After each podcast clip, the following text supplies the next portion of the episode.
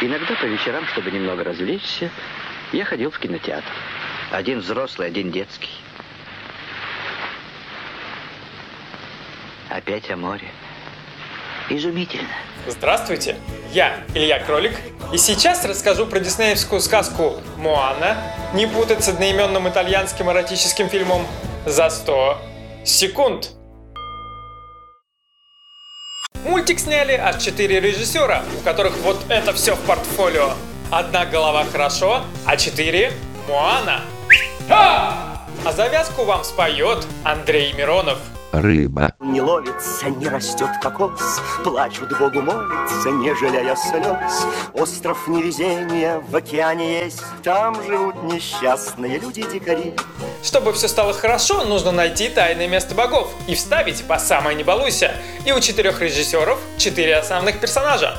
Моана – чудилка с большой мечтой, и поскольку поступать ей некуда, у нее все получится. Дрянная девчонка. Ну так продай меня и купи себе кролика! Мауи.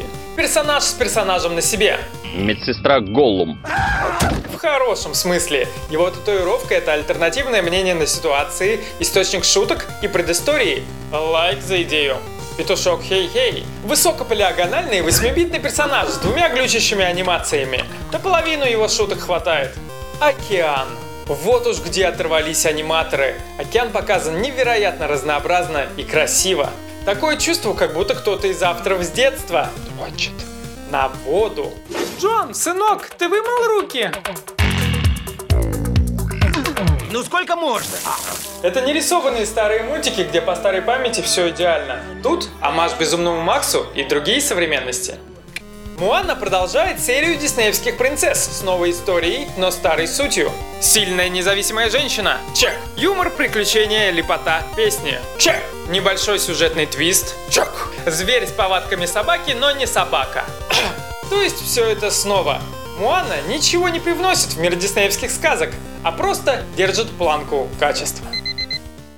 И океан там очень красивый.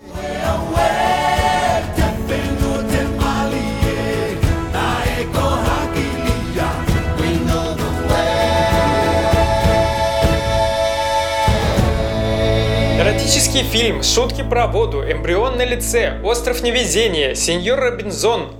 В обзоре на детский мультик?